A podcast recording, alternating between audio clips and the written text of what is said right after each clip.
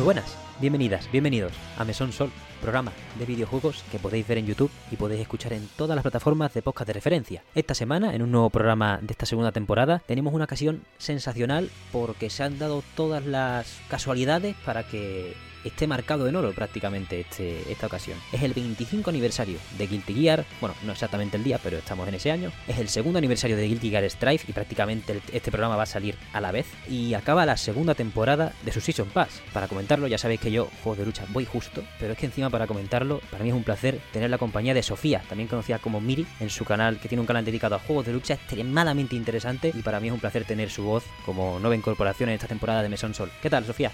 Hola, muchas gracias por, por la invitación, por todo, por poder colaborar y participar en esto. Ya sabes que es un tema que me hace muchísima ilusión, así que poder pasarme por este lado siempre, siempre es llamativo. Es un programa muy entretenido y bueno, esperemos poder hablar cositas interesantes, sobre todo si son fan y entusiastas de este juego, claro.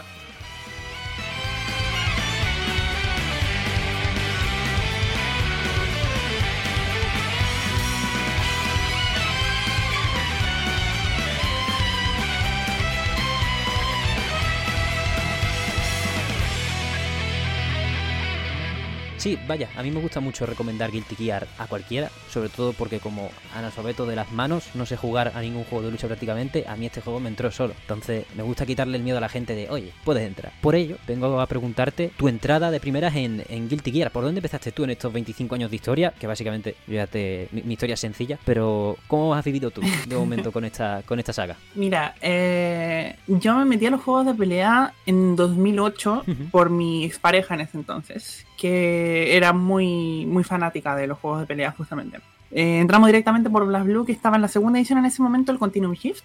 Y bueno, como es Dark System World también, se hizo el vínculo inmediatamente. Y en esa época estaba pronto a salir el- la versión esta que sacaron para consolas de, de séptima generación, para la Play 3, el, el Plus R, si no me, si no me equivoco, de Guilty. Gear XX justamente. Y nada, lo compramos, lo jugamos y la verdad es que fue ese como el punto de inicio que tuve con la saga. En ese momento apenas la conocía. Es importante históricamente como que si estás metido dentro del género, sabes que existe Guilty Gear, pero no mucha gente lo había probado y muchísimo menos en esa época. Era un juego aún muchísimo más de nicho de lo que eh, se ha convertido en los últimos años. Y eh, nada, ese juego fue como la revelación para mí porque tenía un universo tan único, tan, tan llamativo, tan, tan particular que se distanciaba tanto de lo que eran, no sé, Street Fighter o Mortal Kombat incluso en esa época, que nada, fue completamente revelador y ya desde ahí eh, no he sido una persona que ha sido muy entusiasta de Guilty Gear tanto, o sea, es una saga que me gusta y siempre he estado como poniéndole el ojo, pero tampoco es como de mis predilectas. Pero siempre está ahí en mi vida. La verdad que mola muchísimo y, y es el... También está en Steam, ¿no? Ahora el, es el Accent Sí. Core Plus R, ¿no? Es la última versión que sacaron del juego. Ya sabes que esa época los juegos de pelea todavía se lanzaban 7, 8 veces con revisiones cada una. Ya es, la última que Sí, va a ser de XX justamente. Qué maravilla, además que ahora que le han puesto rollback y todo, o sea, una cosa que podemos destacar de Art System en los últimos años o en los últimos tiempos, no tantos años, es el cuidado a, eso, a esos juegos previos y a esa comunidad porque prácticamente todos ya, o desde a partir de XX, tienen su rollback y su crossplay de una manera súper loca que tú dirías, ¿cómo renta esto? Serán juegos antiguos y no se jugarán tanto, pero qué maravilla que se les dé la oportunidad a cualquiera que quiera meterse en ello a poder jugar en buenas condiciones. Es como fantástico. Sí, sí. Finalmente estamos en ese momento en el que el rollback es casi un estándar. Sobre todo gracias a, a, a Strife, vaya, porque yo, bueno, no, no sé si hubo algún juego de lucha que lo, que lo implementó antes, pero claramente cuando la gente vio el rollback en Guilty Gear Strife, joder, yo me acuerdo de esas típicas partidas de, por ejemplo, Street Fighter V, que tampoco es santo de mi devoción, pero ya de base, jugarlo online, ¡buah! Era un tema, ¿eh? O sea, eso era como, vale, me puedo ir ya, por favor, y, y como, y con Smash Bros, por ejemplo, lo mismo. Uf. Cuando llegas a Guilty Gear, por favor, oh, joder, Smash Bros es duro, ¿eh? Durísimo, la verdad. Bros es demasiado duro. Hace poco subió Sakurai un vídeo a su canal diciendo, bueno, hablando del Brawl, que era el primero que tenía online, y dijo, Nintendo me obligó a ponerlo y yo sigo pensando que este juego no se debería jugar con online. Y digo, amén, hermano. Amén. Mira que yo me quería meter en Smash Bros varias veces, así como aprenderlo a un nivel más serio, pero siempre el online no, no, no, no puedo. No, no hay forma. Total, es Eh, imposible. Yo cuando... Sí, perdón. No, que mira, que lo del Street Fighter V que comentas, mira, no te puedo decir los específicos, pero lo que tengo entendido es que lo que pasa es que ese fue el primer intento que tuvo Capcom de ese rollback, y está mal programado de base. Y eso era, era- tenía problemas de raíz que no era posible arreglarlos con un parche ni nada. Y uno puede darse cuenta porque cuando salió el Marvel vs. Capcom Infinite, que dale, habrá sido un fracaso y lo que se quiera, pero el rollback de ese juego, que era una versión arreglada del Street Fighter V, iba perfecto, funcionaba muy bien. No es que la tecnología bueno. estuviera mal, es que lo implementaron mal en el 5, básicamente. Qué problema, madre mía. Mira que a ese juego le salió todo mal, podemos empezar a... Un desastre. podemos decir. Qué cosa, qué, qué, qué cosa, por Dios. En Sí. fin. Pero vaya, fu- fue Stripe el que dijo, oye, hemos aprendido a programar, luego ya ha habido problemas, ¿eh? Más tarde. Sí, de eso vamos a hablar. Pero de primera fue como, esto es un sueño. O sea, Mira, estoy jugando con esta persona en la otra punta del mundo y no hay, no hay problema. claro. Mira, no es que Stripe haya sido el primero, pero sí fue el primero que lo hizo dentro de los japoneses en este respecto. Que eso había sido como el gran problema histórico. Porque si te ibas a, por ejemplo, los juegos indie acá en Occidente, que si Schoolgirls, que si el Den Fighting Hearts, todos tienen un rollback incluso mejor que el Stripe. Pero son juegos independientes. Eso es una locura. Las grandes empresas nunca se habían atrevido, por el motivo que sea, a meter rollback. Creo que tiene que ver un poco por cómo es Japón en general, en el sentido de que son un país tan en- encerrado en sí mismos que tienen conexiones de muy buena calidad entre ellos, así que no les complica jugar con delay porque no lo sienten. Pero se demoraron un montón en meter rollback y justamente creo que Stripe fue como el ya, eh, a partir de ahora los juegos japoneses no pueden salir sin rollback. Total, total. Además, una presión de como, no, no, no, si tú quieres jugar bien, vente aquí. Claro, exactamente. Y especialmente por el tema del, del coronavirus, o sea, Buah, ya ves. no había otra forma de jugar que no fuese con el rollback, así que lo hicieron muy bien en ese respecto. Además que se llevó a, bueno, o sea, por ejemplo, se llevó a un proyecto suyo por delante, al Gran Blue Fantasy Versus, cuando tuvieron que empezar a jugar online. exactamente. Ese juego lo tuvo tan duro y espero que ojalá la nueva versión que va a salir pueda re- revitalizarlo un poco. A ver, a ver cómo lo, lo coloca C-Games, ¿eh? que no es conocida por su estrategia. Que hace poco, hace poco presentaron otra vez el, el Relink y creo que en el PlayStation Show que puede ser Sí. y creo que volvieron a no dar fecha. Es como, Ese juego, ¿cuántos años tiene de desarrollo ya? O sea, conocido. ¿Cinco, seis? eh, sí, es, es brutal. Por ejemplo, empezó a desarrollarlo Platinum Games. Claro. Y, y- de repente los echaron y era como, no, hay gente que dice que solo fue por el sistema de combate. Y digo, ¿quién narices hace un juego por cachos a cada estudio? No tiene sentido. Los han echado por lo que sea. Que yo seré el primer fan de Platinum y aquí le rezo todos los días, pero a ver, si la han echado, la han echado, algo ha pasado. Y, y dicen, no, el sistema de combate era, eh, era para eso. Y luego tú ves el tráiler nuevo y dices, esto, esto no lo ha hecho Platinum ni de puta coña. Pero bueno. ¿Cómo eh, hacer ese juego? ¿Qué, qué cosa? Eh, va, a ser, va a ser un tema. O sea, la- la- cuando la gente lo juegue y se espera una- un pseudo game sin impact, sin, sin los servicios y las cosas, se van a llevar, se van a llevar un golpe muy duro, ¿eh? va a ser duro, sí. Pero vaya, volviendo, volviendo a Strife, en general la, la recepción fue muy buena. Realmente gracias a eso se... Bueno, no sé cuántas unidades vendieron anteriores juegos, pero evidentemente el nicho pequeño se ha hecho un nicho quizás mediano o pequeño mediano gracias a, a ese esfuerzo que ya no es ya no solo en el apartado de, oye, te vamos a hacer un rollback y vamos a hacer una entrega rocosa en general, sino a una simplificación en lo mecánico, que bueno, ya simplificación, cada uno interpreta lo que quiera. Yo sí lo encontré más sencillo porque es el único juego en el que yo he dicho, wow, mira, sé, sé fluir pero sí que había un trabajo en un elenco de personajes para hacerlo más accesible como mínimo a una persona que tenga el, total- el cerebro totalmente ajeno a, lo- a los juegos de lucha. Eh, justamente, sobre, mira, sobre el tema de las ventas no, no manejo los datos exactos, pero sí sé que Stripe ha vendido solamente mínimo el triple que XR probablemente, y XR de por sí probablemente ya fue más exitoso que cualquier versión de, de XX. Eh, es una locura lo que ha crecido esta saga. eh, y bueno, por un lado tú dices todo el tema de la simplificación mecánica, que es cierto, pero yo la verdad creo que el principal motivo por el que vendió tanto fue por Dragon Ball Fighters. Oh, también, claro. Creo que ese debe haber sido el mayor boost de ventas que pudo haber recibido la saga por medio de los mismos creadores, básicamente. Total, total. Y mira que son juegos muy distintos, ¿eh? Pero Muy claro, es el cartel. El Sí, cartel. sí. Más, hace poco, en, en un informe de Bandai Namco, creo que dijeron que había vendido, fíjate tú, o sea, si algún día Strife llegase a un 50% de esto, sería una locura. Una Vendió locura. 10 millones de unidades Fighter Z a finales de, de marzo de este año. 3 millones más que Street Fighter V, no es poca cosa. Ya ves, Es casi lo que vende un Mortal Kombat, para que tengas una idea. Es mucho. Estela, la verdad. Y vamos, no hay mejor carta de presentación que decir, somos los del Fighters. Eh, Exacto. Buenos días.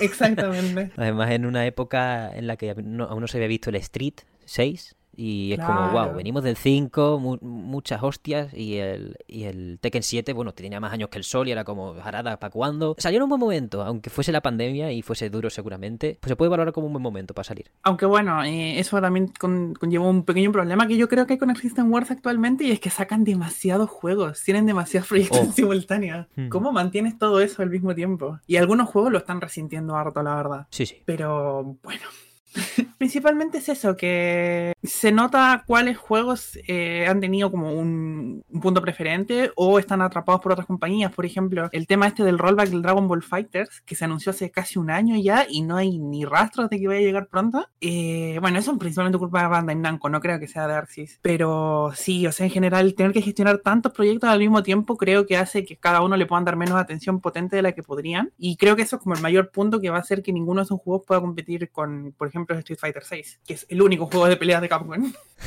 Absolutamente de acuerdo, ¿eh? Hay un nivel de saturación de... Vamos, yo no sé cuánta gente son. La última vez que miré eran 250, pero había otras fuentes que decían 400. Pero, joder, tiene el DNF Duel que está subcontratado, su entre comillas, a otro estudio a día de hoy para, su, para sus futuros DLCs, pero aún así supervisa a Arxis.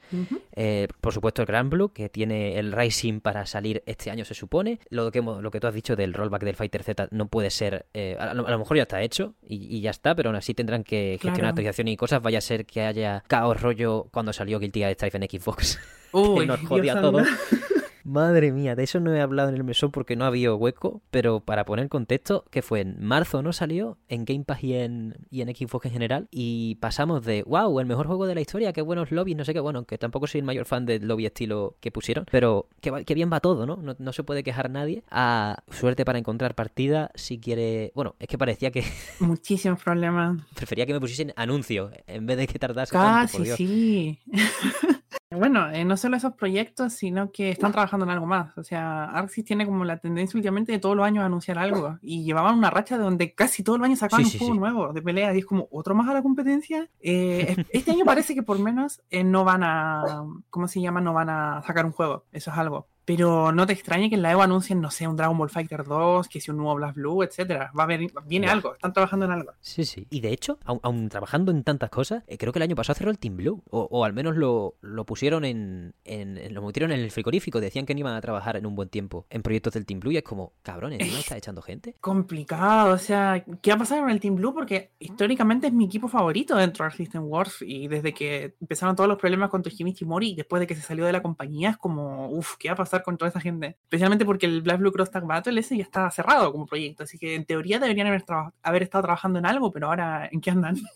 La verdad que totalmente en el anonimato. Y yo llegué a leer que. Ah, no, vale, la noticia era del 25 de septiembre y era que el creador se iba y que además decían que con una reestructuración estratégica, entre comillas, iban a ponerse a darle el Team Red a todos los putos Uf. recursos prácticamente. Ascen- Ascendiendo. Bueno, ascendiendo no lo sé, pero estableciéndose Daisuke Ishiwatari como el jefe creativo de todo el estudio. O sea que 100% controlando la marca, aparte del CEO, que es el Minoru Kidoka, que lo único que hace es trincar los billetes, probablemente. Claro, por supuesto.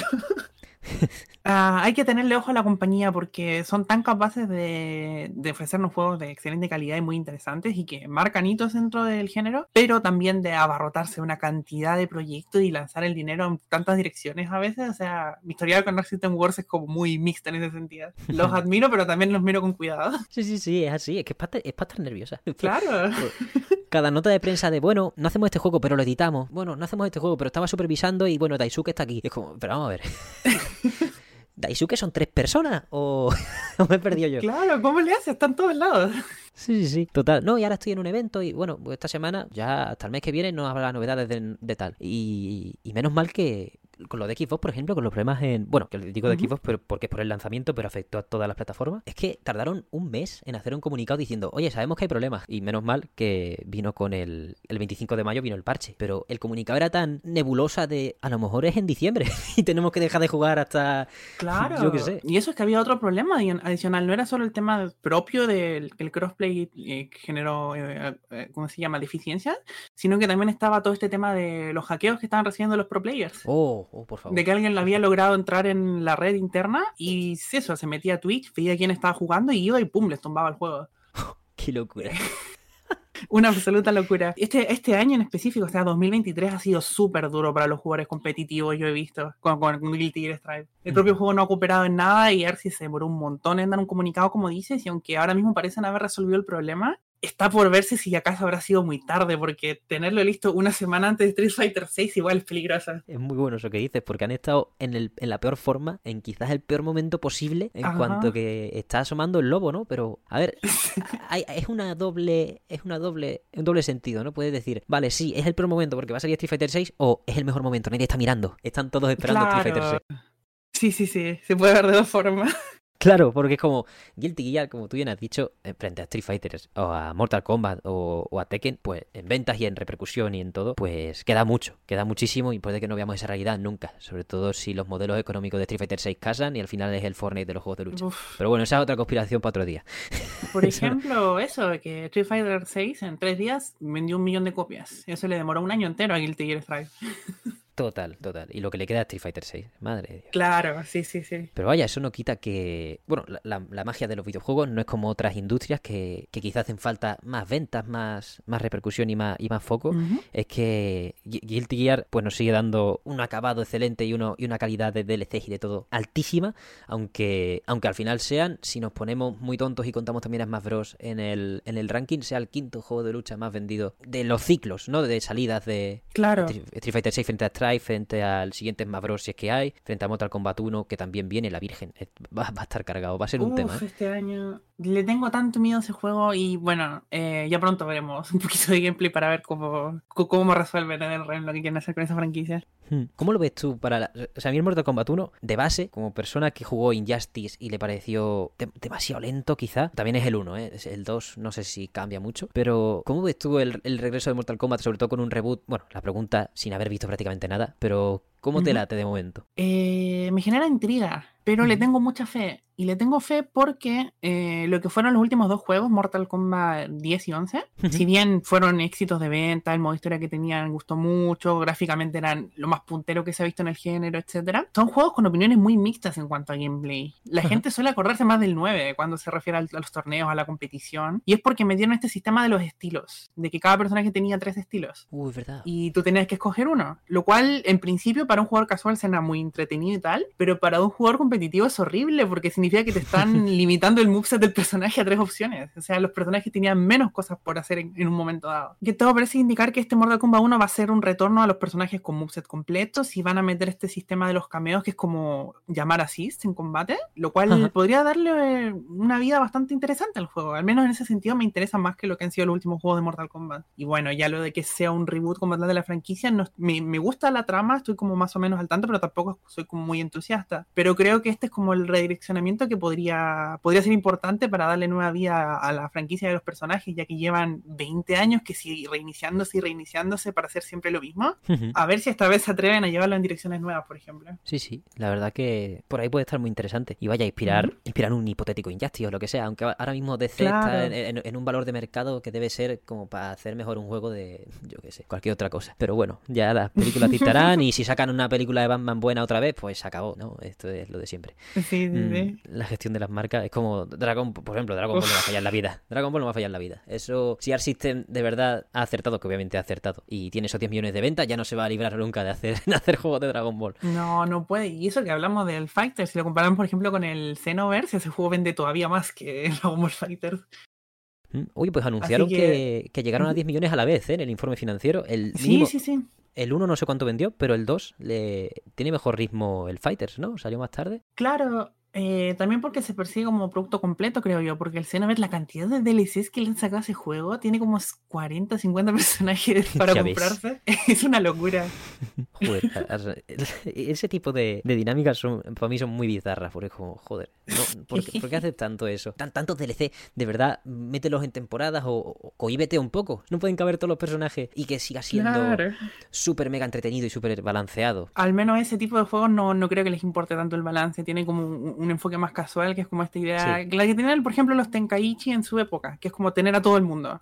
Es ser como Mm, un total. escenario de para tú crear tus propios combates más que tomarse la competición en serio.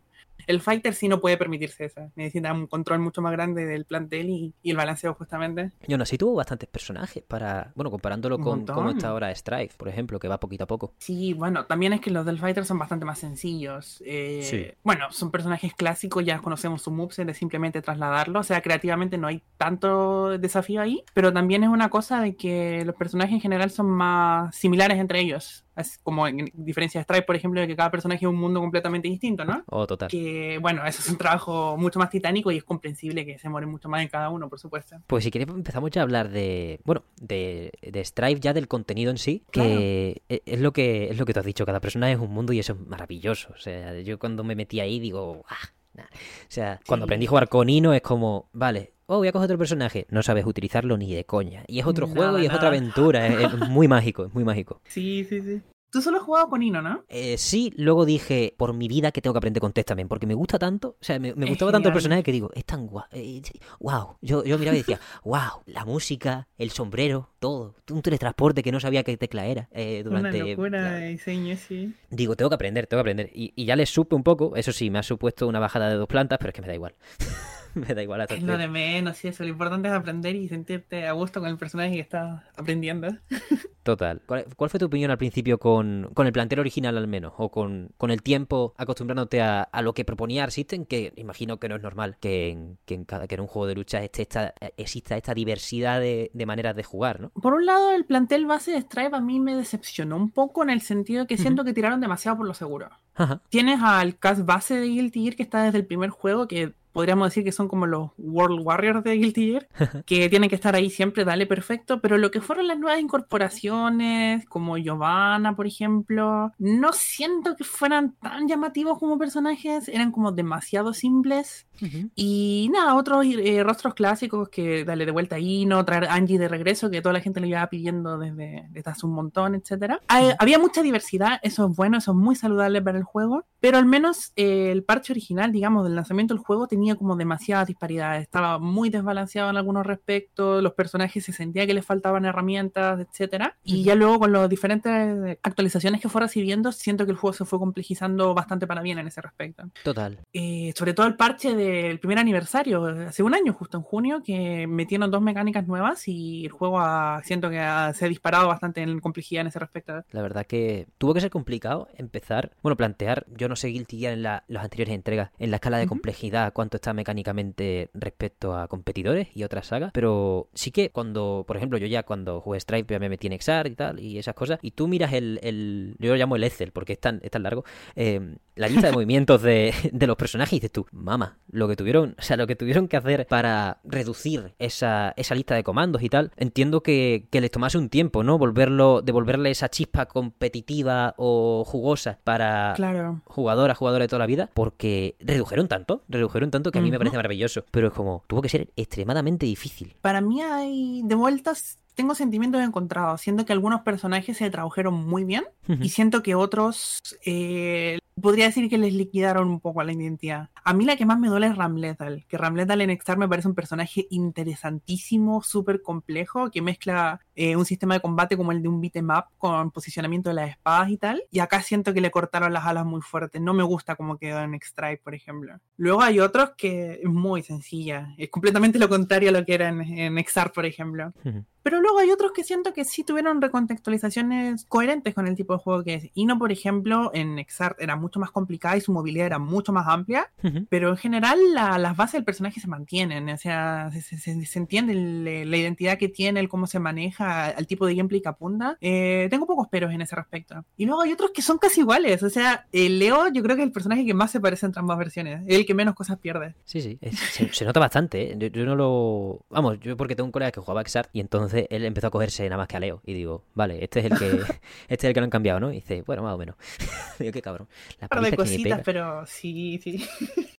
Leo es aterrador, sí, sí, sí. Sí, cuando se pone de culo, la primera vez que se pone de culo, digo, Uf. ¿qué hace? ¿Eso qué significa? ¿Por qué me pega? ¿Por qué me puede pegar estando de espalda? ¿Qué está pasando? Ay, qué miedo. Fue, fue un miedo, fue un miedo porque es como, no, no tengo ni idea. O sea, este- es verdad que Guilty Gear es- cada personaje es un juego, que Stripe cada personaje es un juego. O sea, hay un hombre pegándome de culo. Y también, por, por ejemplo, hay gente que se cogió, bueno, yo no lo... como no lo he jugado a este hombre para nada, pero hay gente que le extrañó mucho el cambio que tuvo Faust y no sé hasta qué punto es extremadamente palpable o simplemente lo simplificaron y, hubo Eh, gente que no, que no compró la idea. Mira, Faust, todos los personajes en este juego están simplificados respecto a sus versiones anteriores, pero hay algunos que se notan menos. Faust, yo diría que es mucho más difícil que antes, no en el sentido mecánico, no, no es que sea más complicado para las manos, pero siento que le cambiaron cómo funciona su sistema de los objetos. Oh, que qué antes, bueno. en general, sus objetos eran mucho más favorables para él. Y ahora la- las cosas que pueden salir es mucho más mixta. Puede poner en mucha más ventaja al oponente también. Así que en ese sentido, Faust ya no es tan competitivamente viable como era antes, que en Exard era top 3 prácticamente. Ah, históricamente ha sido de los peores personajes del juego y la verdad es que no es necesariamente algo malo en ese respecto porque siento que hubo un reenfoque en la manera en que quieren enfrentar ese combate, ya que justamente los personajes que se llama de item, de lanzar objetos al azar, eh, suelen ser, no suelen ser muy queridos en, en escenas competitivas. Lo que es meter RNG siempre es como... mm, ahí hay un poquito de, de tensión. Y bueno, este sí es muchísimo más ameno y agradable para la gente, creo yo, en ese respecto. No para los jugadores de Faust, eso sí, ha sido mucho más complicado esta vez. E- e- Es entendible al final. Sí, Mm, sí, sí. Pues, pues hablando de RNG, podemos empezar a hablar de los DLC por, por el final, sobre todo porque es que vaya momentazo. Estamos Sí. hablando de ese 25 aniversario, ese segundo aniversario del juego más importante en cuanto a venta. Eh, no, no me meto más, ah, para mí yo diría el mejor juego de la historia, pero vamos a dejarlo ahí. Eh, que fue la salida de para cerrar la segunda temporada de Asuka, That Man, después de pues, esos 25 años que creo que no se puede usar, a lo mejor se puede usar en algún modo single player, pero no es un personaje jugable del plantel, nunca lo ha sido. Qué cosa más climática, ¿no? creo que ha estado bien gestionado por su parte. Sí, creo que nunca había sido jugable. Ahora mismo no me acuerdo si en Overtour llegó a poder usarse en el modo Versus. Creo que no. Pero bueno, ese juego es básicamente un pseudo MOBA. No, no, no es un juego de peleas, básicamente. Pero bueno, el punto es de que ya en ese juego al menos había como una chispa de cómo sería su moveset. Uno podía imaginarse al respecto. Pero sí, o sea, no es nada que ver con lo que nos han ofrecido ahora. Esto es realmente una revelación, es algo completamente nuevo. Y es como un sueño hecho realidad en más de un sentido, la verdad. Qué maravilla. Joder, es que además, yo lo he probado poco, pero me quedo como contexto también, pero la, eh, sensación es más de aplastante, porque es como, se nota que es el jefe, se nota que es como, ya la capa, ya partiendo de la capa con estrellas, esa que del fondo, que eso me parece lo más bonito que han hecho nunca, y buah, ese, ese moveset de absoluto jefe final. para el personaje más importante que tienen prácticamente, no solo en esta temporada, sino de cualquier DLC que vayan a sacar en, en el juego. Y lo Sí. digo porque a nivel empresarial no me hace tanto sentido, ya que quizás lo más lógico era sacar un personaje muy sencillo para que todo el mundo quisiera ir por él, ¿no? Pero no, fueron en la dirección completamente opuesta. Hicieron al personaje más complicado de todo el juego sin ninguna duda. Hmm. Me encanta eso, ¿eh? Porque además, es que es, es ese nivel de... Son galones, al fin y al cabo. Es como, a ver, Sí. Es el, es el tío. Ya, ya se pone uno a leer el, el manga que tiene en la Weather System Works. Te pones a ver la historia de Exart, Sign y Rev 2 en, en YouTube. Que está, vamos, yo se lo recomiendo a todo el mundo porque al final yo me metí por Strife viendo esas historias y ya luego dije, ahora sí, este es mi juego. Porque los otros no podía yo. Pero eso es lo que digo, es el malo. Pero el malo fatal. A un nivel de ni de coña puede acabar. eh, No, puede ser el típico personaje que diga a la gente, Buah, es tan fácil, Buah, qué rollo. No puede dejar esa sensación de eh, o es para los, las personas novatas o es para las personas que no les gusta jugar o es un rollo porque no tiene complejidad. No, no, no. Tiene, tenía que ser un, no sé ya si un soplo de aire fresco, pero sí seguro un golpe sobre la mesa para todas las personas que estuviesen esperando más o, o- o algo distinto de, de Strife. Si tenía que ser alguien el que trajese, el que pusiese sobre la mesa el modo más distinto, el modo más complejo, como tú dices, tenía que ser Asuka, sobre todo si vamos a, Sí. si vamos a meterlo en este juego. Y encaja perfectamente con su personalidad, además. O sea, es una Total, recreación maravillosa de quién es. Es increíble. A nivel artístico es un logro impresionante este personaje. No, no podría haberle pedido más. Hmm. Y como dices, o sea, ir por un lado de hacerlo lo más complejo posible me parece muy bueno, ya que es como uno de los problemitas que creo que tiene una parte de la comunidad con este juego, especialmente los fans más clásicos. Y es que en Stripe o simplificaron mucho los personajes, que dale, no pasa nada si eso es, eh, ¿cómo se llama? Se emparenta con otro set de personajes más experimentados y complejos. Pero en Stripe siento que faltaban, no, no hay tantos personajes que digas así como, wow, voy a tener que meterme meses a dominarlo. Lo más cercano que hayamos tenido eran, por ejemplo, Sato, Yako, Happy Chaos y por ahí Batman, pero esto ya es otra liga, o sea, era se siente como que escucharon la petición más recurrente que había por parte de la comunidad competitiva y solo queda esperar que el personaje eh, florezca en ese respecto porque la verdad es tan difícil agarrarlo y verle un pronóstico que ahora mismo invita mucho a experimentar y, y a ver cómo se desarrollará en el futuro también. Hmm, Yo quiero verle campeonar el Evo. Ya. O sea, es, es el único personaje que admito que gane el Evo. Tenía que ser, pero con música propia, fuego en el escenario. Este año, este año no va a pasar. Ya, Quizá ya. para 2024, cuando la gente ya le haya agarrado el truco, puede ser. Pero ahora mismo es muy pronto como para que un personaje así pueda, pueda jugarse a un nivel muy, muy fuerte. Sí, además que quedan dos, dos meses, como quien dice. No tendrán listo ni el tráiler de la Season 3. Sí. Anda que... Temita ese también con los lanzamientos. Hmm. ¿Cómo lo viste tú esta segunda temporada? Mira, yo la empecé con enojo. Porque se les ocurrió cobrar el mismo precio por el segundo Season Pass, siendo que era un- era un paquete con mucho menos contenido que el primero. Totalmente de acuerdo. Eso no lo entiendo y me parece feo. Ahora, más que lo del tener, no tener expansión de historia, dale, lo puedo entender. No tener colores nuevos y que solo, y que tengamos un personaje menos es fuerte. Sí, y la verdad lo he tenido un poquito más tranquilo ahora al ver que probablemente tuvimos un recorte de un personaje porque el trabajo que supone Asuka les iba a costar mucho más tiempo de un personaje normal. Sí, sí, ya ves. Entendible. Ahora bien, me da miedo de que esto signifique que a partir de ahora solo vamos a volver a tener cuatro personajes al año. Y peor si nos van a seguir cobrando 30 Ya ves. por, por una temporada nueva. Nada, es demasiado. Yo creo que no deberían aprovecharse en ese aspecto porque Stripe puede ser el. Bueno, yo creo que es el juego que con un buen trato al usuario y con un buen. un sostenible ciclo de, de nuevo contenido, que al final es obligatorio ya en los juegos de lucha de hoy en día, creo que es el juego que puede de, de verdad respaldar pues esa tarjeta de presentación de Fighter Z, pero además mantener a- al próximo Guilty Gear casi sin esfuerzo y mantenerlo en una en un podio en el que no digo quedar por encima de ninguno de los tres de Marras, que son lo top y lo que venden de 5 millones para arriba, bueno, y de 10 millones para arriba, Claro.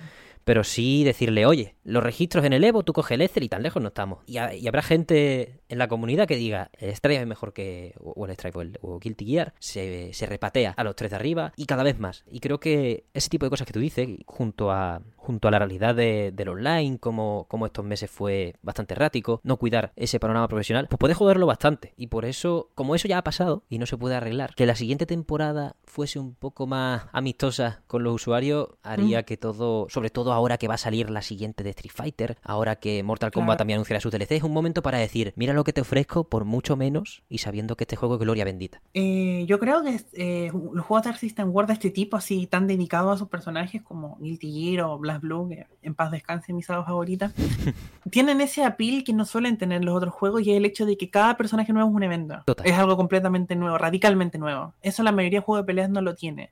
O sea, sí pueden haber personajes más o menos complejos. Los personajes en Street Fighter 6, por ejemplo, son muy complejos también. Pero ninguno te cambia tanto la forma completa de jugar. Todos siguen más o menos jugando lo mismo. En Stripe no. Eso hace que cada nuevo lanzamiento ya sea una invitación a la gente a retomar el juego y a ver qué hay de nuevo. Por un lado, eso. Por otro, yo veo mucho miedo por parte de la comunidad de Stripe de que Street Fighter 6 y luego Mortal Kombat y el próximo Tekken le van a quitar todo el público que logró acumular estos años. Digamos que fue una época como favorable para el juego ya que salió en un buen momento sin competencia y con el online funcionando. Sí, sí. Pero yo no tendría tanto miedo en ese respecto. O sea, Stripe durante al menos un año entero logró consolidarse como el juego más competitivo. Bueno, porque Tekken y Street Fighter están como ya en las últimas. Pero la gente que le gusta el juego y que ha participado en el juego y tal, va a seguir eh, jugando el juego. El juego no va a morir. Va a seguir teniendo un- un- una escena y un ciclo bastante sólido, bastante prominente. Porque vale, mucha gente dice, no, pero es que Street Fighter 6 está dando este millón de dólares a los ganadores. Y pero ese es premio repartido entre ocho personas. Uh, ocho La más. cantidad de gente que...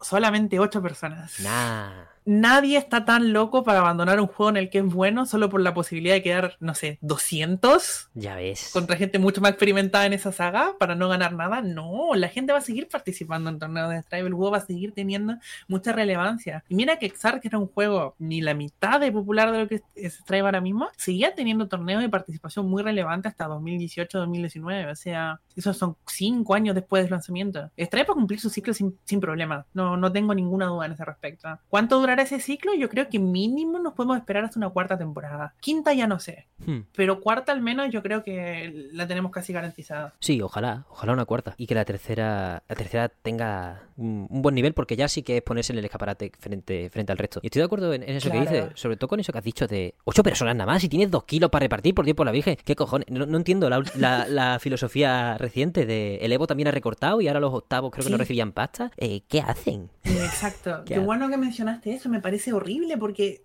llevamos pidiendo durante años para, dentro de la escena eSports justamente, eso, eh, aumentar las ganancias, que la gente pueda vivir de competir. Claro. Y parecía por un momento que sí, que finalmente está llegando un buen dinero, pero a cambio lo que están haciendo es que hay más dinero, pero son menos personas las que reciben ese dinero. Es como, ¿por qué? Es una, es una estupidez absolutamente, vaya. O sea, estamos pagando aquí ya un juego de lucha, vamos a poner, vamos a sacar el, el abaco. A mí me encanta yo, yo por Strike pagaré. Este segundo pase de temporada no lo he pagado, he de decir, porque me molaba Bridget y he dicho, a ver cómo está Asuka, y al final me he calentado y he comprado ellos dos nada más, que al final te sale casi por lo mismo, porque soy tonto. Pero bueno, lo importante, a mí no me importa pagar las temporadas que quiera Daisuke Shiwatari de Guilty Gear Stripe si mantenemos este nivel de calidad y, y todo. Entonces al final, un juego de lucha, te gastas en él cuatro veces más de lo que te gastabas antes o hace 10 años. Sí. Entonces, es lo que tú dices, ese río de pasta que ya no viene solo de las ventas de los juegos, sino de chominás como los DLC, el DLC este de colores que han sacado por el segundo aniversario de Strife, que vale 8 euros, es como, marín, eh, eso estaba para incluirlo en el Season Pass 2. ¿Qué dices, tío? Claro. ¿Quién va a comprar cuatro colores alternativos, por Dios? Como acotación quería decir que eso de que antes, bueno, yo creo que antes la gente que de verdad se quería meter en el juego terminaba pagando incluso más porque tenía que comprar Guilty Gear XX, Guilty Gear XX Oh, Reloj, también, Guilty Gear XX Slash.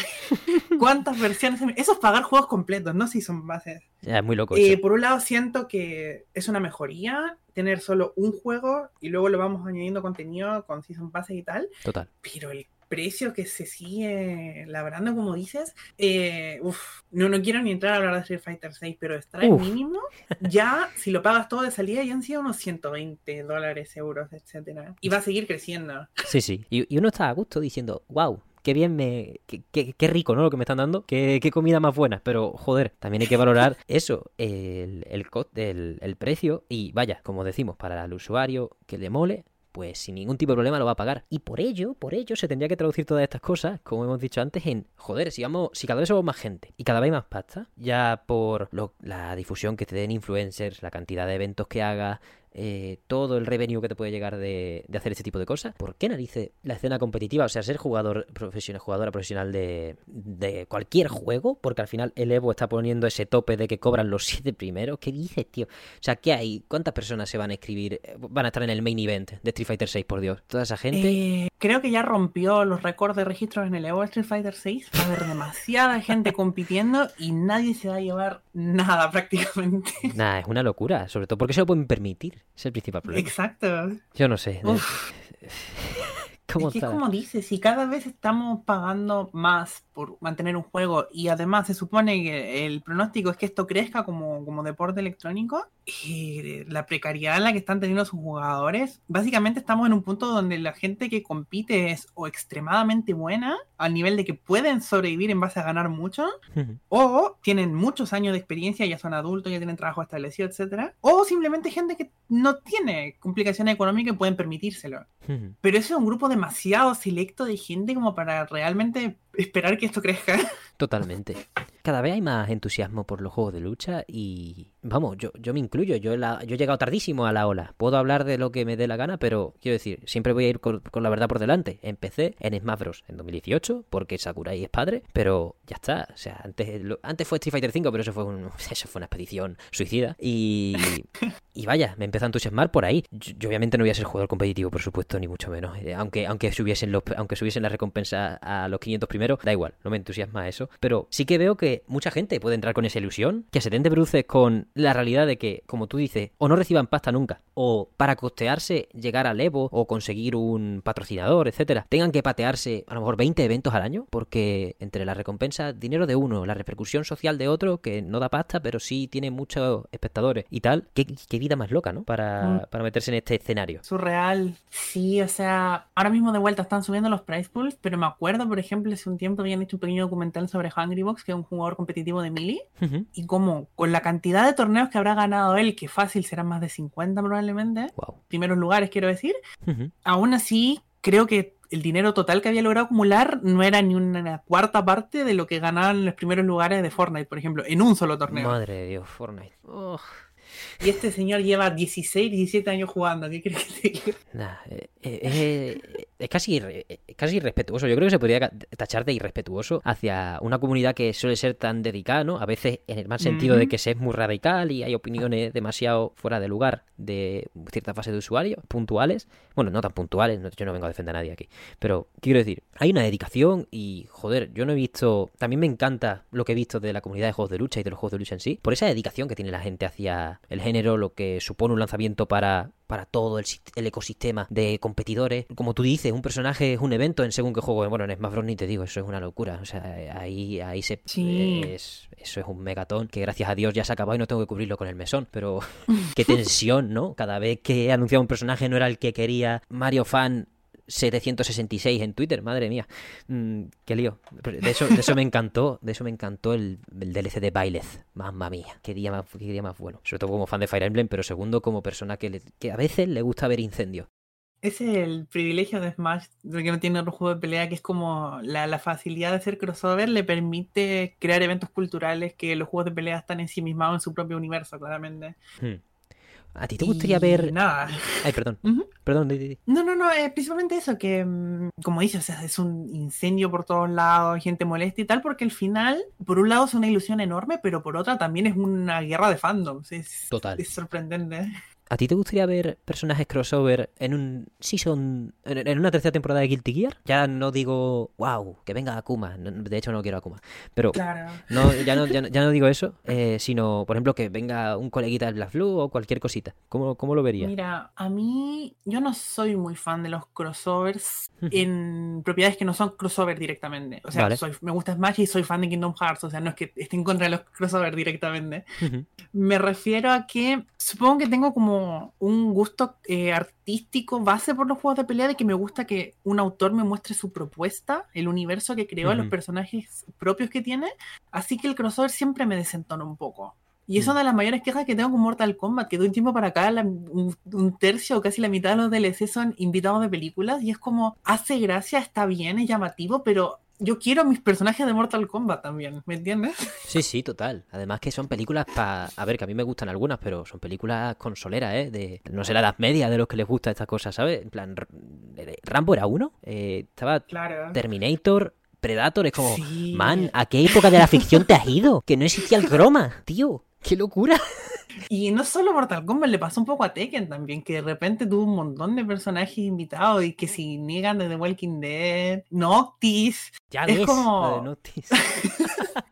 está bien, pero hay personajes de Tekken olvidados que me encantaría ver también, ¿me entiendes? Sí, sí. Si es como una vez, una curiosidad, no me molesta, pero aún así tengo como el sentimiento de este podría haber sido otro personaje clásico que se merecía volver, ¿me entiendes? No es algo que me haga ilusión realmente. Absolutamente, estoy, estoy bastante de acuerdo. Me acuerdo, por ejemplo, de cuando el último DLC de Street Fighter V dijeron que iba a ser, bueno, iba a definir el futuro de la saga, no sé qué, y por algún motivo la gente entendió que era Lobezno. Y digo, ostras. Ver al pobre Luke, después de No. imaginarte a Lobezno, tuvo que... Es que a mí Luke no me, no acaba de molar ni... eh, digo, el, el chaval, el, el chavo, no, no me cae bien. Claro, No es porque me esperase a Lobezno. Qué locura. por supuesto. Las expectativas son tan, tan raras que, que uno puede pedir simplemente que el DLC salga bien y ya está, sea quien sea. Claro. Y bueno, por tirarle una flor a Street Fighter V, creo que justamente ese tema de, entre comillas, los cameos lo hizo a la perfección. Porque traer a Kira de Rival Schools, canonizar en Street Fighter a muchos personajes clásicos de Fatal Fury, etcétera, es como mm, ya ese punto en el que deja de ser un cameo y total. se vuelven consolidar un mismo universo de todas las IPs de, de Capcom en ese respecto. Que siempre han estado ocurriendo en ese mismo lugar, pero como que nunca se le había dado un reconocimiento de que efectivamente era la misma Metro City, justamente. Eh, eh, Eso está muy bien, ¿eh? Cuando, cuando se acuerdan de... Joder, sí, es lo que tú dices. Cuando alguien echa de menos a un personaje que lleva un par de entregas sin estar o en, en una se le dio un maltrato o lo que fuera, ya cuando rescatan franquicias antiguas de esa época en la que había más juegos de lucha que personas jugando prácticamente, que, que es maravilloso, pero al mismo tiempo podía ser considerado relativamente insostenible. Eso ya depende de- del tipo de industria. Por supuesto. Mola cuando lo integran, lo integran muy bien. Porque, por ejemplo, vamos, King of Fighter en, en cierto modo vive de eso, ¿no? Porque son un, mon- son un Claro. compendio de esas franquicias de SNK. De toda la historia de SNK, sí.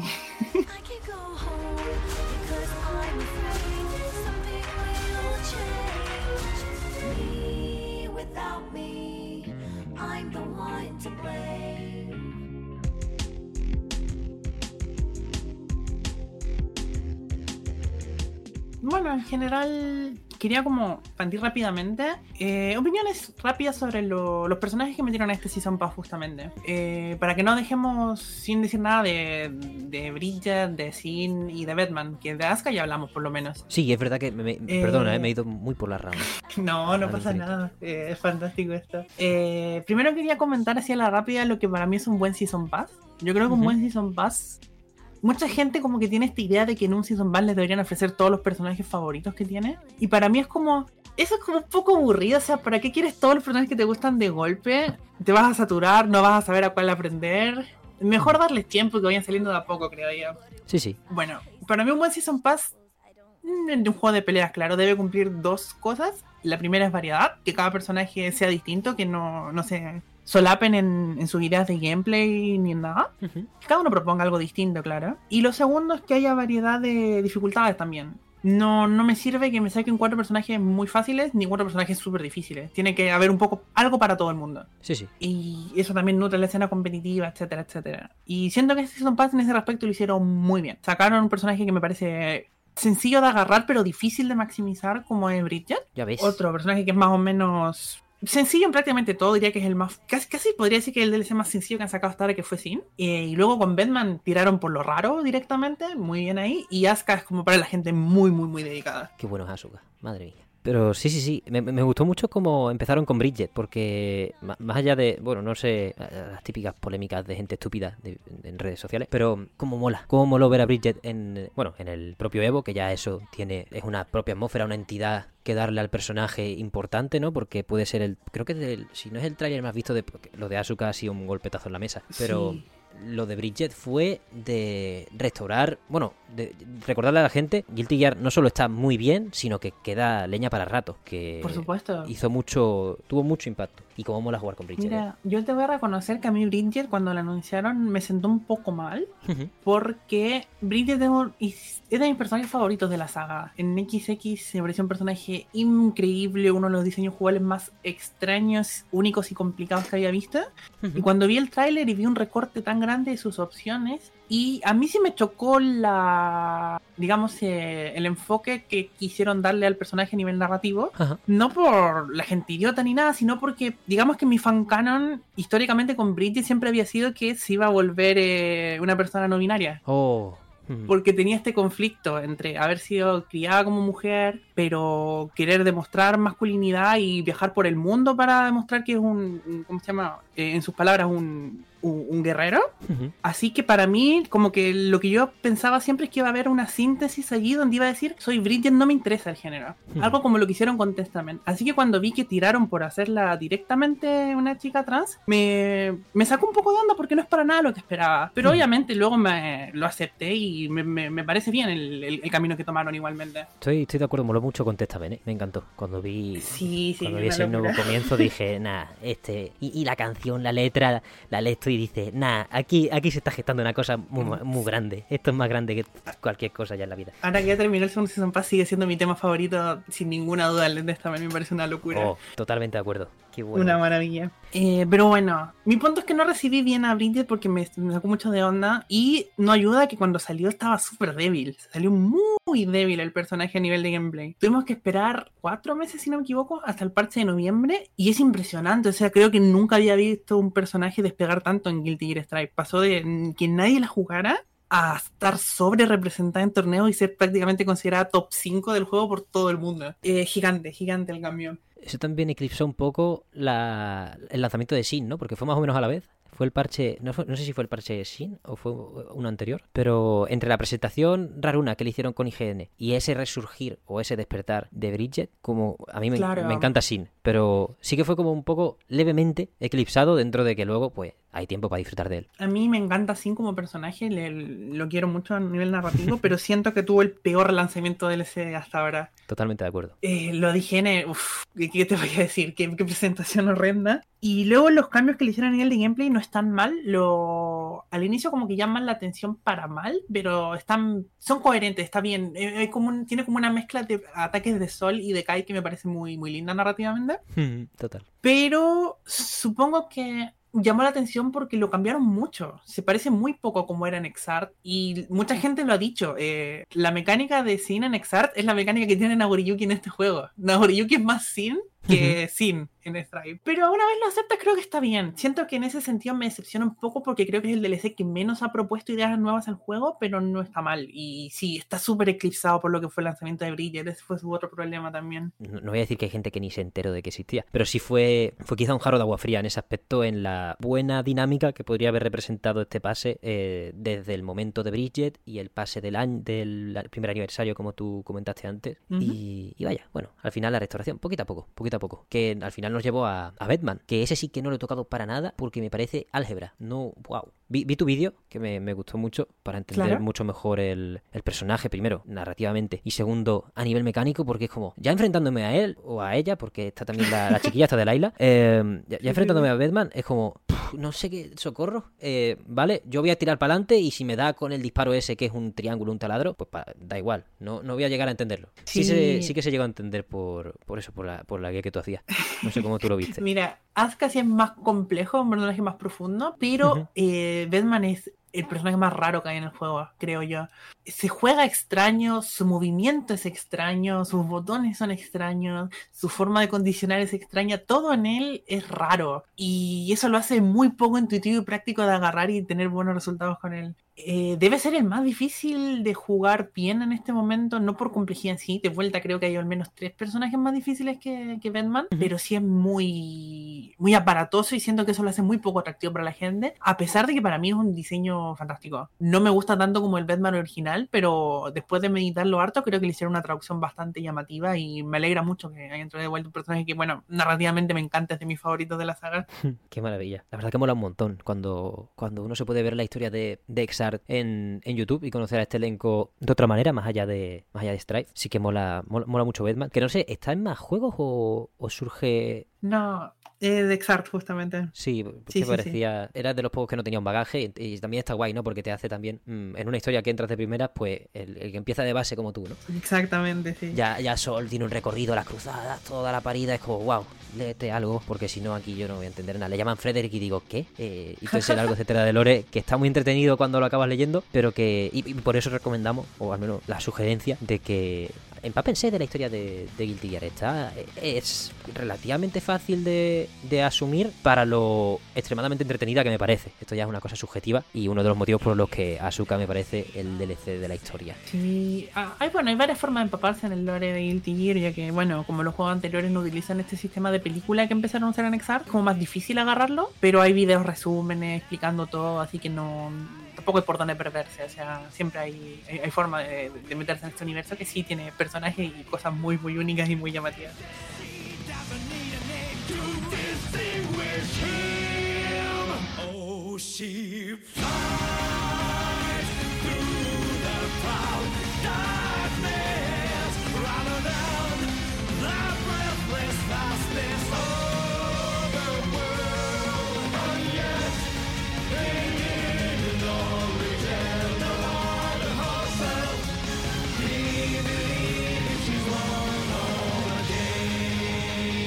¿Quieres que sigamos yendo hacia semi atrás, hablando de la primera temporada de DLC? ¿O quieres que nos pongamos ya con la historia, que también cerró en esa primera temporada y que, bueno, tiene, tiene bastante de qué hablar y eso, nada más. ¿Por dónde prefieres tirar? Me gustaría hacer un repaso rapidito así de la primera temporada en cuanto a DLCs. Guay. No, no tengo que perderse porque los personajes ya, ya, ya fueron bastante masticados en general. Eh, yo, primero, así como un comentario que sigo defendiendo desde que salió, me alegra, me encanta que hayan metido con Lewis como personaje, ya que necesitamos más gente eh, con sobrepeso que no esté caricaturizada en el género.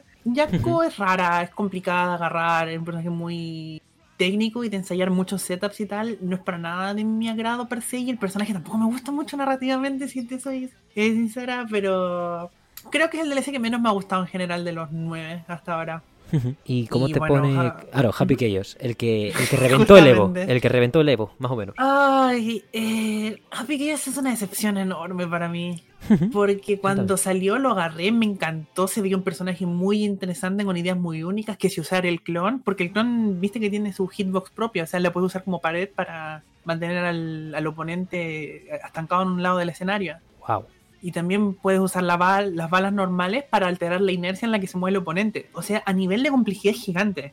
¿Cuál es el problema? Que nada de eso importa porque el personaje es súper unidimensional. Se juega de una manera lineal y punto. Y es extremadamente fuerte y efectivo haciendo eso que todas las demás cosas geniales que tienen no se usan para nada. Me da muchísima lástima.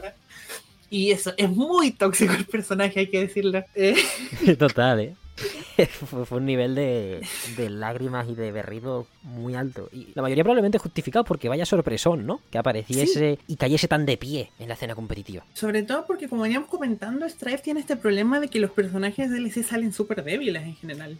Supongo que es porque es que no quiere sacar un personaje muy dominante de una. Le- Les quieren dar el tiempo para que la gente lo mastique y si está muy débil, bueno, ya le hacen sus arreglos pertinentes, lo cual no me parece del todo malo.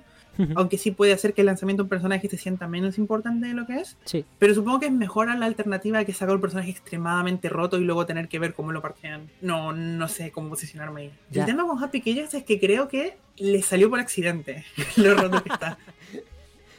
No se dieron cuenta. ¿no? Creo que no vieron venir lo que, lo que iba a ser capaz de hacer. Me gusta, me gusta. Le dieron todo ese clon y todas esas cosas diciendo, bueno, yo creo que no está lo suficientemente cubierto, vamos a ponerle estas cosas. Y de repente, eh, wow, eh, bayoneta, Sí, sí, a sí. disparo puro, madre mía. Sí, salió rotísimo. Y incluso después de todos los nerfeos que le han metido, pero no es que sigue dando bastante pelea. Quizá ya no está tan por encima del resto, pero sí, sí es como algo que tienes que revisarte un montón si quieres competir o si incluso si quieres jugar online normalmente. Lo vas a ver en todos lados. Totalmente. Uno- unos palazos que pegaba y, y la, la definitiva la definitiva doble pistola que, que- que te pega en el pecho que te dura hasta a ti. Madre mía. Eh, fue, Sí, sí, sí. fue tocho, fue tocho. Vaya, a mí me hizo a mí me hizo plantearme cosas. Digo, no. Voy a esperar al siguiente DLC a ver si me mola. Que, que el siguiente fue fue Viken. Puede ser el- la que menos cambios ha tenido a nivel de, de aspecto de un, de un juego a otro. ¿Cómo. ¿Cómo la recibiste tú? Mira, la, la verdad no, no me. No me encanta Viking como personaje.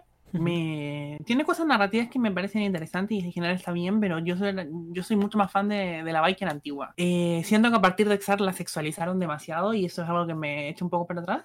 Y en Strive le cambiaron todas sus mecánicas defensivas por otra que es esta del gancho, que está bastante bien, pero como que en la base el personaje sigue siendo muy parecida. Es como ponerte a adivinar entre arriba y abajo y condicionarte con un parry para no pegarle en todo momento. Es como un personaje muy sencillo, pero con bastante profundidad al mismo tiempo, porque todo lo que hace es muy fácil. Pero tienes que tener mucho conocimiento del oponente para poder eh, jugar bien, eh, utilizarla de forma muy efectiva. Así Claro. que en ese sentido es casi que la más clásica como personaje de juego de pelea dentro de. No solo el primer Season Pass, probablemente de los dos hasta ahora. Lo, Lo cual no es malo, por lo contrario, me parece que es un playstyle bastante normal que debería ser representado dentro del, del juego y que, bueno, como es un juego lleno de excentricidades, tener a alguien más aterrizado también viene bien para determinada gente. Mola eso que dices, que puede ser que sea el personaje que más te obligue a conocer al resto y en un juego en el que cada uno es de su padre y de su madre a un nivel muy alto, mm, eh, puede ser muy entretenido o, o al menos más entretenido o más complicado, depende de cómo lo veas el desafío, que, que en cualquier otro juego. Y sí, vaya, la asesorizaron tela, sobre todo viendo sus diseños originales y la historia de anteriores entregas. Es muy cool Viking clásica y no sé, nunca me terminó de gustar esta nueva dirección que le dieron a partir de Exar, la verdad. Además fue muy drástica, ¿no? No te- prácticamente. Bueno, la típica de no hay justificación.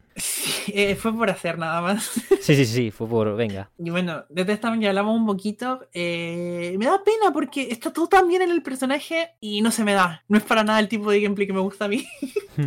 Pero en todo lo demás es como la perfección absoluta. Yo, yo estoy ahí de intentar meter el cubo en el hueco redondo a puñetazos hasta que hasta que asimile la, las sinergias y todo lo que tiene. Porque es que es eso, es a, a nivel. Yo, es que fue como. Me está gustando el pase 1, me está gustando. Me, me moló que con Lewis fuese el primer personaje porque me pareció valiente. Como Sí. normalmente un primer personaje. Bueno, en verdad, Street Fighter se va a poner a Rashid, que es como. pff, yo qué sé. Pues, pero bueno, eso con el debido respeto a todos los fans de Rashid, que a mí me gustaba mucho en el 5 porque era muy rápido y tenía un mod de flash. Pero aparte de eso, mm, con Lewis es, es valiente que lo metan porque es como, aparece en esta historia, es verdad que es un personaje muy activo y, y podría haberse llegado a meter como nueva incorporación del plantel original si el juego no hubiese pasado por una pandemia o no se hubiese planeado como DLC directamente. Si hubiese planeado, por ejemplo, imagínate un cambio por Ran Lethal para hacer el icónico como primera del DLC y para introducir a la gente un nuevo personaje en el, en el plantel de la 1.0. En el roster base. Y Y vaya, me pareció súper valiente. Luego Jaco, pues por lo mismo que por Ghost Lewis, diría, es un personaje que tenía que estar en el planteo. Digo tenía en el sentido de que me pega por la historia, pero no digo que fue, tuviese Sí. que ser una exigencia. Porque al final, pues uno hace sus decisiones también para hacer una variedad de mecánicas, una variedad de accesibilidades Por supuesto. y todo ese tema que, buah, es súper extenso. Sí, son Pass no solo son los cinco más queridos o los cinco que encajan narrativamente, no, no, no, es hay que tomar consideraciones de gameplay también para ver cómo, cómo ofrece un, un, un pass variado justamente. Absolutamente. Y por eso Happy Keo fue un golpe en la mesa tan grande que fue como, vale, ya todo el mundo usa esto, vamos a esperarnos unos mesecitos a que vuelva alguien,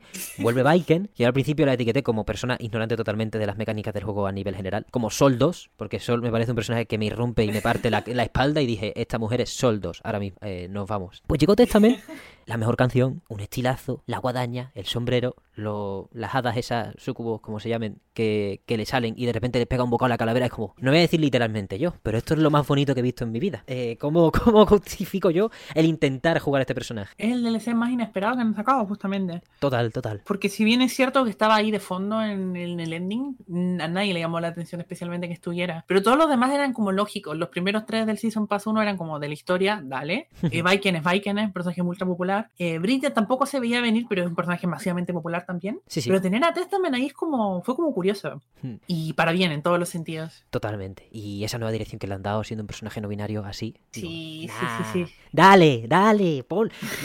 Parchalo ya. Sigan por ahí, por favor. Sí, sí, sí. Rómpela. Tier S Plus. De una vez, por favor. Que quiero que le vaya bien en la vida nada más. A mí no, a mí no igual. Eh, a- a- al personaje. Que, que, se corone en el Evo. Yo siempre cuando me gusta mucho el personaje digo que, que gane. Que le da igual, ¿no? Pero Sí, da gusto que un personaje te gusta de eso, aparezca, que triunfe, obviamente. sí, por eso me mola también ver a Eh. Ino en posiciones altas en los primeros torneos de, de Strife. No sé ya en el Evo, no me acuerdo. Pero. Eh, Darus, que es un jugador coreano, sí siempre llega lejísimos con Ino. Ah, sí, sí, sí. Ahora sí Eh. me acuerdo de. Sí, sí, sí, sí, sí. Pero es raro porque Ino es como considerado un personaje relativamente débil en el juego. Tiene como muchos problemas para ganar. Pero los, hay, Inos- hay jugadores de Ino que bah, van con todo y, Sí, y se las ingenian para ganar igualmente. Mm, eh, A mí me pareció un personaje tan de eh, hiperactividad. Bueno, hiperactividad. eh, bueno, super- mucha velocidad, mucha intensidad. Me encanta la- la- las cuchillas que salen del suelo, que tiene una de largo y corto alcance. Es como. Yo a mi, a mi nivel de banquismo bruto, lo que hago es spamearlas como un cerdo y, nos vemos. Y si me haces un Barth, pues, pues, pues vuelvo vuelvo a hacerlo luego, no pasa nada. Pero a nivel competitivo es como, tienes que hacer la partitura perfecta con esa guitarra para partirle la cara al sol de turno, al happy que yo de turno, y aunque no haga falta que sea absolutamente perfecta, por eso, porque yo creo que tiene herramientas para irrumpir eh, y, y molestar, molestar por el ritmo que impone. Me parece, me pareció el personaje más bonito de ver jugar por, por cómo vuela, que el sprint sea vuelo, eh, a Sí. nivel estético, me, parece mágico, eh, es maravilloso. De hecho, una de las cosas, momentos favoritos competitivamente de Stripe que ha habido fue en la Evo Japan de hace unos meses, en marzo, Sí, donde, bueno, Ino versus Happy Keyos creo que sigue siendo considerado el peor matchup del juego para Ino. total. No, no solo de Ino, de todo el juego. Principalmente porque la pistola esta de Happy Keyos te, te lanza hacia atrás si estás en el aire. Buah. ¿Y qué hace Ino para moverse si no está en el aire? Claro, total, total. Eh, horrible, es un matchup terrible, espantoso, muy, muy difícil para Ino. Y aún así, Daru se la arregló para ganarle a dos Happy Keyos seguidos en el top 8. Es una cosa Oh. surreal, fue maravilloso. Te recomiendo mirar esas partidas porque fueron una absoluta locura. Pues me la, me la voy a ver con mi bufanda, mi bufanda de Ino, cantando. wow. Es que es eso, cuando vea. Uno no sabe jugar, al fin y al cabo, y cuando vea esos personajes que dices tú, wow, son viables. Deja de ver las tier lists de Twitter. Hay alguien que está haciendo el trabajo sucio por ti. Está jugando el, el pico, en la cima de, de la gloria y lo está haciendo bien. Qué Sí, maravilla. yo siempre digo eso. Las tier lists son una guía, pero si tú quieres jugar a un personaje, el que sea, aunque sea considerado malo, adelante. Anda con todo. Hoy en día, especialmente, ningún personaje es lo suficientemente malo para no ser viable en su cierto grado. o, incluso si lo es, eventualmente lo van a parchar al punto en el que sea como mínimo competente. Totalmente. Eh, Al final quieren, bueno, no digo que quieren que eso sea todo, pero sí que la escena, ma- mantener esa escena competitiva a esto, a este punto en el que cada vez hay más gente, tal, aunque no- nos recorten en pasta, mm, bueno, nos recorten en premiados, es extremadamente importante tener ese roster completito, Yep. variado. Y mira, en Strike, por ejemplo, el personaje históricamente peor considerado a nivel competitivo ha sido Angie, que salió muy mal, muy débil. Y lo han ido bufeando todos los. Con cada actualización le han ido metiendo buffs y buffs y buffs. Y la gente siempre decía lo mismo: no es suficiente, el personaje tiene problemas eh, de base que no se pueden solucionar. Nunca es suficiente. y los últimos meses han habido unos upsets de Angies que le han ganado jugadores profesionales, de los mejores del mundo, que no se lo esperaban para nada. Ojito ahí, hay que tener ojito ahí. Mm, Hay que sacar la libreta y experimentarlo por nosotros mismos, ¿no? Al fin y al cabo. Que no, Sí, por supuesto. yo qué sé, que ya el plantel de Guilty Gear, 5 más 4, 9, 16 son en el original, tenemos 25 personajazos. Ahí ya hay un nivel de sinergia. Bueno, no sé si he hecho bien los cálculos, pero 24, 24. 24. Pues con 24 personajazos, ahí hay un nivel de sinergia y cosas, sobre todo como hemos dicho, e insisto que cada personaje es un juego y es brutal, que no se puede despreciar a nadie, prácticamente. Bueno, a nadie. Yo voy a hacer apología de rosters pequeños de salida, porque si te quieres tomar un poquito más en serio el juego, si quieres jugar así como aprender bien un personaje, empezar con un roster de 30 personajes es un horror, es un absoluto horror. Cantidad de personajes a los que hay que aprender a pelearle. Y tengo miedo porque todo parece indicar que Mortal Kombat 1 y Tekken 8 van a ser así. Joder, Tekken 8, ¿cuántos anuncios lleva ya de tráiler? Ya van 15 y no pinta que esto vaya a parar. Ya ves, ya ves. Es una locura. Yo- estoy de acuerdo en eso, ¿eh? El plantel, el plantel corto nada más que me ha chocado. Bueno, el primero que lo hizo fue. Bueno, no sé si el primero que lo hizo. El que yo fue el de Street Fighter 5, pero eso ya tiene. Esos son otro- otros temas, porque fue el modelo en general y tal. Y bueno, eso ya pa- para otro día. Pero sí, sí, sí. En, en Strive también se siente. Se puede sentir a gusto quien juega. Si va pelado totalmente, cero DLC. Por ese, ese plantel cohibido. Sus 15, guay. Estamos. Vamos, yo creo que estaba, estaban bastante bien planteados en Me general. parece un muy buen número, sí. Entrar hoy a Strive con 24 personajes debe ser muy duro. Joder, ya ves. Y como salga un DLC ven- venido arriba, un hipotético, Oh. yo que sé, otro Happy, Happy Chaos 2 o Sol 3, si seguimos contando a Bacon como Sol 2, que creo que ya no. Pero. Slayer, cuando salga Slayer. Ah, no, cuando salga, eso quería decir. Vaya, no quería ponerme muy especulador, pero cuando salga el Layer va a ser como, ya la vamos a liar. Ya. O sea, nos va a pegar hasta con el tupé. Por favor, no, pero hasta el suelo, vaya. Jupe. ¿Tú crees que.? Bueno, yo creo que sí, ¿no? Lo veremos en la Season 3 ya por casi que el primero. Si me, si me apuras, si me, si me pongo muy especulador, yo me la juego en ese aspecto. Pero vaya, tampoco Mira. vale mucho mi opinión. Voy a hacer un pequeño adelanto porque el próximo video que quiero hacer es justamente especulando los próximos DLC de, Street- de Guilty Gear Strive para la temporada Uh. 3. Y justamente creo que Slayer ya es inevitable para este punto. Sí, sí, sí, ya. De los que quedan, es el más querido y pedido con diferencia. Junto con DC también. Hmm. Pero el tipo de gameplay de Slayer yo creo que se puede adaptar súper bien a Stripe. O sea, es un juego donde el daño es altísimo y nos vamos a traer el personaje con el daño más alto de la saga. Y como, oh, oh. Chip, corre. no te acerques. Oh. Bueno, y Dios. cuando le quitan la armadura, es un es, Ay, es algodón de azúcar. Lo mojas y se. Literalmente. Oh. ¿Cómo se nos puede ir la, la cabeza? Pobrecillo. Respeto absoluto a la gente que quiera jugar seriamente con Asuka porque la verdad se lo merecen. Se merecen todas las condecoraciones del mundo. Totalmente. Yo quiero traer a alguien que juegue a Asuka en el, en el Evo al mesón. Ese, ese es mi siguiente objetivo. Ojalá. Qué grande. Que me diga cómo es esa guerra interna, ¿no? De podrías coger a Happy Chaos, podrías coger a cualquiera. Y, y mientras, mientras te pegan por todos lados y no sale el conjuro del Grimorio que tú quieres, socorro. Ese RNG puede generar muchos dolores de cabeza. Aunque me, me mola Sí. que no, que hay mucho tipo de conjuro, pero que al- o sea que mucho tipo, que hay mucho conjuro distinto, pero al final no son tantos tipos, verdaderamente. Claro, van por grupos más que nada y luego hay un par de propiedades que te tienes que aprender con cada uno, pero si tienes un game plan bien asentado, Asuka se puede poner en marcha con relativa facilidad, creo yo. El problema justamente es si de repente el RNG no está de tu lado. Total, total. Tienes que. Yo por eso. A mí me está gustando jugar con él. por- porque yo, como no, no planeo, voy con la venda puesta, voy a lo que me dé y me, me lo acabo. No, juego con el cerebro apagado a Asuka y eso es algo que no se debería hacer, pero que a mi nivel es como, sí, hazlo. Ah, Juega con las herramientas que te dé, al puro caos, y a veces me sale espuma por la boca y digo, es que no me sale nada. ¿Dónde, dónde están los cubos? Y todo eso, ¿no?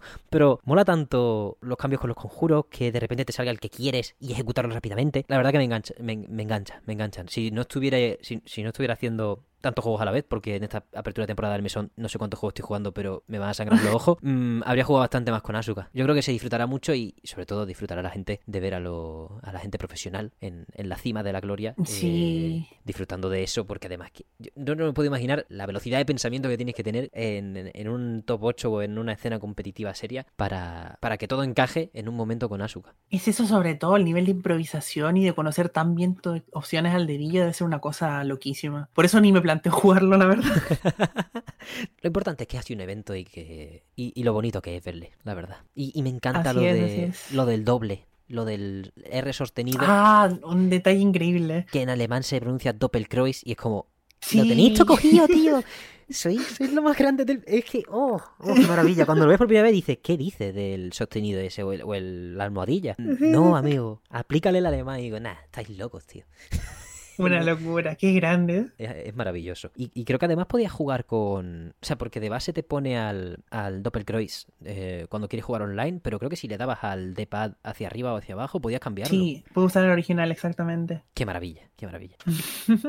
Esa- esas cositas, es que es un cuidado, es lo que tú dices, cuando un juego de lucha puede tener a su autor expresándose infinitamente, y estos 25 años del Daisuke lo, lo respaldan, y, y no tiramos de Noctis y un montón de, de crossover que pueden estar bien, como tú bien has dicho también, pero que eso, Claro. la, la- la presión de, de quien está al mando, este Asuka, es imposible de colocar en cualquier, a nivel de cuidado, en cualquier otro juego. O sea, habría sido un como una skin del Fortnite en comparación, da igual. A mí eso es lo que me gusta y el motivo por el que en mi canal trabajo de esta manera en vez de enfocarlo en un canal de, de juegos de pelea más convencional y es el hecho de que a mí me interesa esta parte como más artística de, de género, como propuesta, como universo, como creación y los personajes que crean quiénes son, parte del universo ocupan, eh, cómo se juegan, cómo complementan un- un- una propuesta que es la lucha justamente y con el enfoque que cada desarrollador quiera darle. Así que sí, 100% de acuerdo con lo que comentas. que te da tanta flexibilidad a la hora de crear lo- los juegos de los juegos de lucha que como tengas un equipo serio durante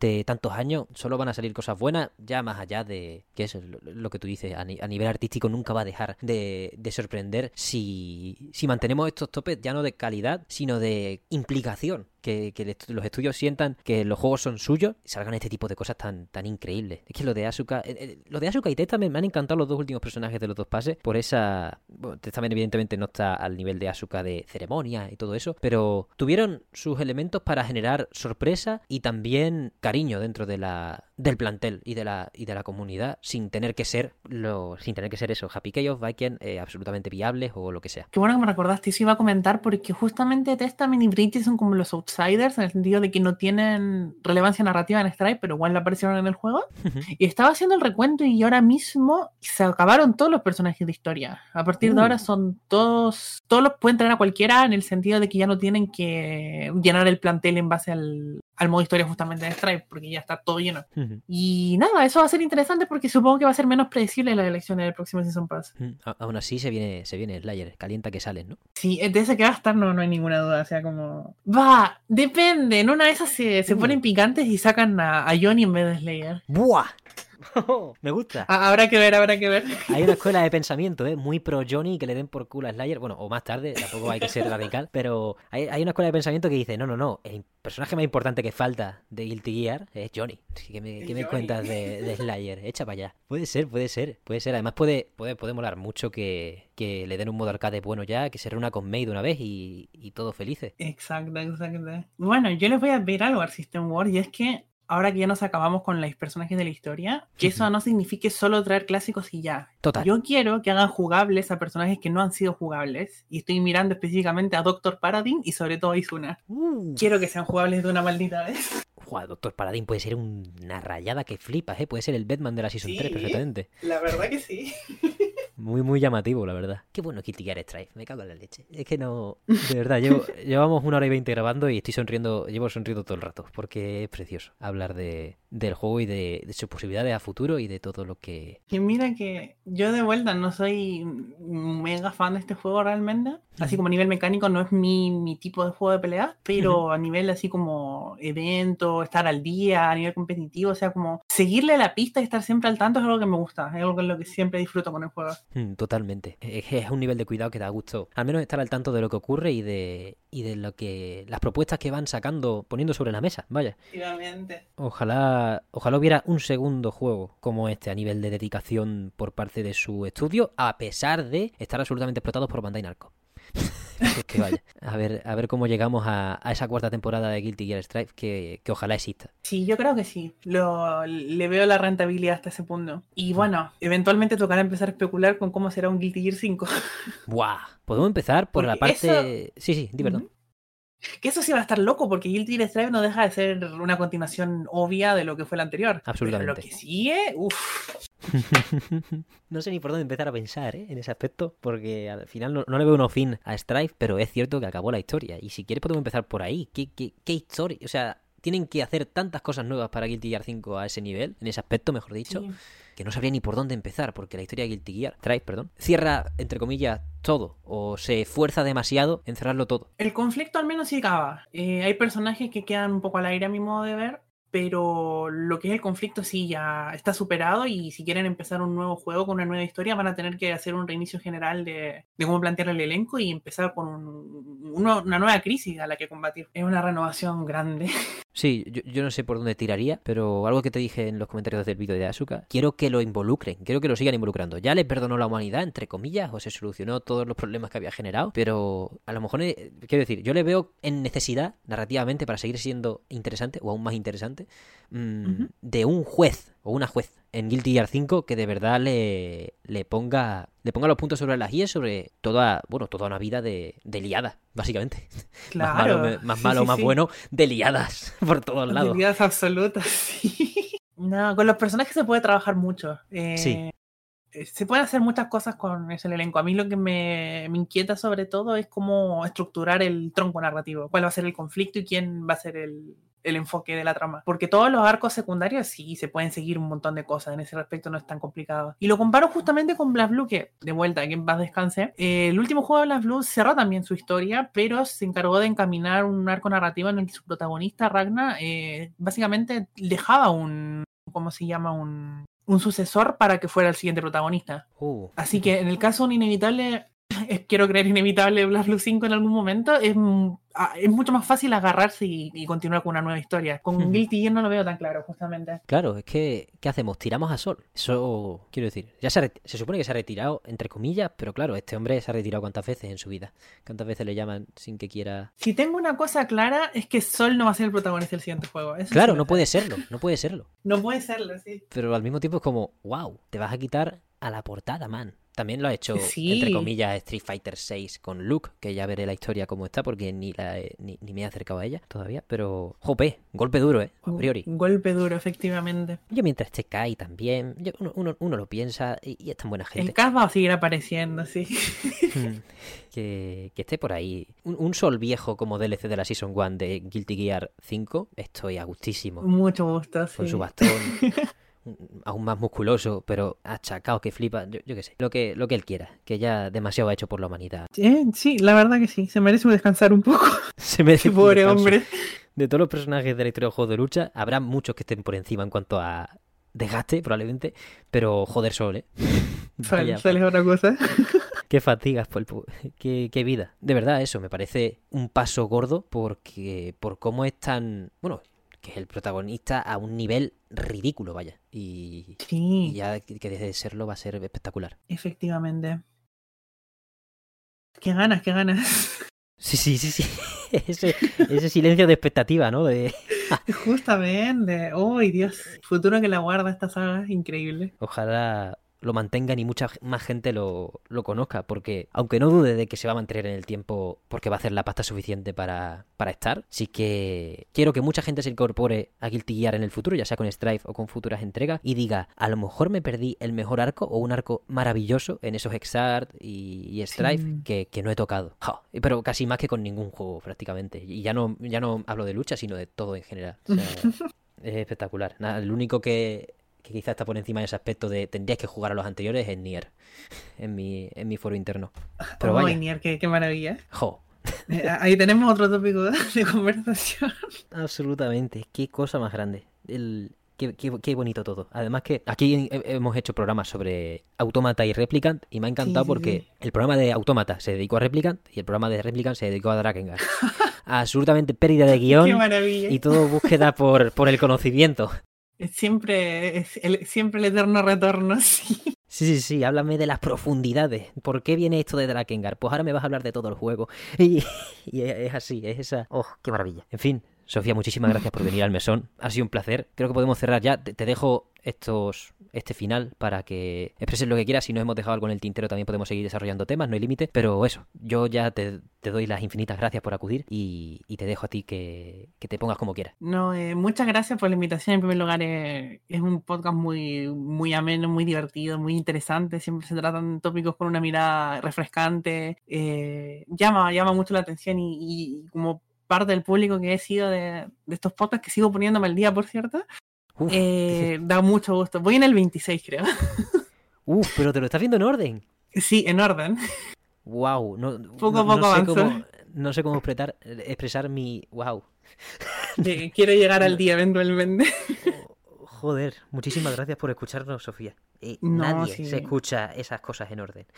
Ah. ni mi madre, probablemente. si no tuviera que poner. Bueno, mi madre no me escucha.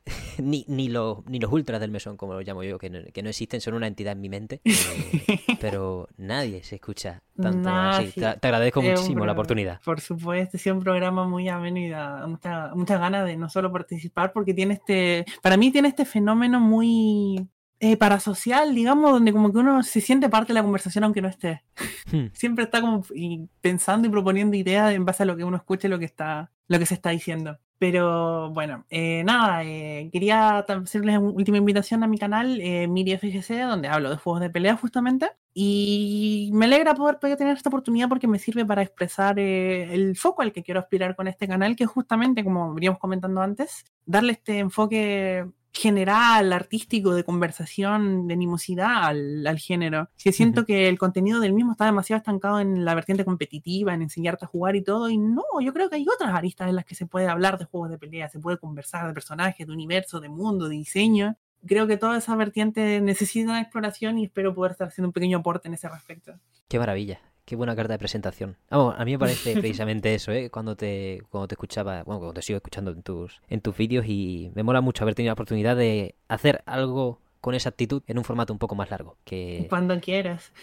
que yo soy más de estas cosillas. Vamos, no por nada, sino porque soy muy malo editando vídeos. Entonces, wow, eh, no me puedo meter en eso. El único... La gente vieja del mesón sabe que había una sección que era la parrillada, que iban a ser eh, grandes reseñas, largas reseñas de grandes juegos, y se fue al traste en, en un segundo. La primera entrega, Halo Infinite, a tomar por saco. O sea, no sé cuánto tardé en hacer ese vídeo, pero bueno, sí lo sé, pero sería ilegal decirlo, creo. Qué locura. El formato conversación también tiene sus ventajas y Sí. hay mucha gente a la que se nos da mejor. A mí, por ejemplo, editar también me cuesta un montón. Se me da, siento que me gusta más conversar en general.